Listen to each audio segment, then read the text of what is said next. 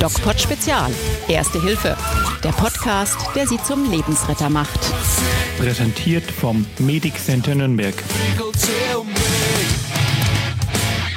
Hallo liebe Freunde und ich hoffe, ihr hattet eine wunderschöne Woche. Hier ist wieder der DocPod Spezial mit Doc Falk und wir unterhalten uns heute über das wirklich wichtige Thema Erste Hilfe. Nachdem wir uns in den letzten zwei Wochen schon über den Notruf, Rettungsgasse, Gaffer, das Rettungssystem unterhalten haben, folgt heute ein relativ kurzer, aber prägnanter Podcast. Es geht nämlich um die Rettungskette. Warum sind Rettungshelfer eigentlich so wichtig? Warum sind Ersthelfer wichtig? Was ist die Rettungskette und wie könnt ihr zum Lebensretter werden? Nun, wenn wir uns über die Rettungskette unterhalten, dann sind es vor allen Dingen bestimmte Glieder, die ineinander greifen müssen, um einen Verletzten oder akut Erkrankten vom ersten Moment der Erkrankung bis zur Heilung im Krankenhaus durchgängig qualitativ hochwertig zu begleiten. Der wichtigste oder einer der wichtigsten Teile in der Rettungskette, obwohl natürlich jedes Glied wichtig ist, seid ihr, die Ersthelfer. Ob ein akut Erkrankter, ob ein Patient mit Herz-Kreislauf-Stillstand den überlebt,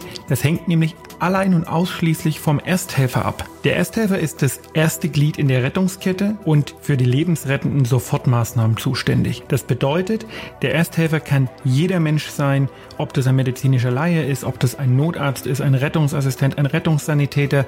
Wenn gerade irgendwas Furchtbares oder Schlimmes passiert, wenn man gerade merkt, dass es einem Menschen nicht gut geht, dass jemand akut erkrankt ist, dann ist der Ersthelfer der, der als erstes da ist. Der kümmert sich um die lebensrettenden Sofortmaßnahmen. Das zweite Glied in der Rettungskette sind die erweiterten Maßnahmen. Auch die können vom Ersthelfer durchgeführt werden. Erweiterte Maßnahmen sind zum Beispiel stabile Seitenlage, Herz-Lungen-Wiederbelebung oder auch einfach das Zudecken des Verletzten oder Erkrankten, um den Wärmeverlust aus dem Körper zu verhindern. Wenn dann also der Rettungsdienst vor Ort ist, den ihr im Rahmen der Sofortmaßnahmen verständigt habt, dann greift die Aufgabe des Rettungsdienstes und die ist die Weiterführung der erweiterten Rettungsmaßnahmen und schon der Beginn der Behandlung des Patienten. Hier ist vielleicht mal ein kleiner Exkurs angebracht zum Thema, welche Ausbildung haben eigentlich die Leute auf dem Rettungswagen oder auf dem Notarzteinsatzfahrzeug? Okay, auf dem Notarzteinsatzfahrzeug oder dem Rettungshubschrauber sitzt ein Notarzt, der ist top ausgebildet, die höchste Ausbildung, die es in Sachen Erste Hilfe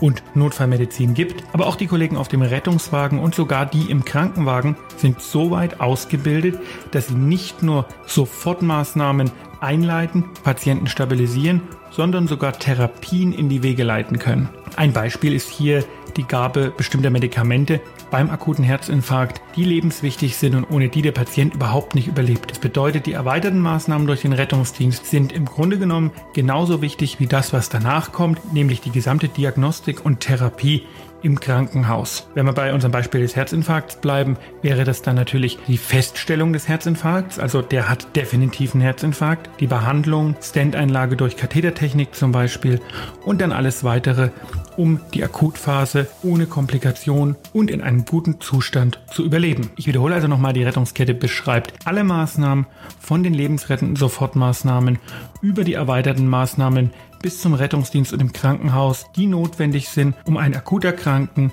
so effektiv und gut wie möglich zu helfen und diesen Patienten das Leben zu retten. Das bedeutet, ohne euch, ohne diejenigen, die die lebensrettenden Sofortmaßnahmen ergreifen, hat ein Patient, egal wo er ist und egal wie gut die medizinische Versorgung in diesem Stadtteil oder in diesem Land ist, keine Chance. So, das war jetzt ein kurzer Podcast zum Thema Rettungskette und in der nächsten Woche werden wir uns mit der Bewusstseins- und Atemkontrolle beschäftigen.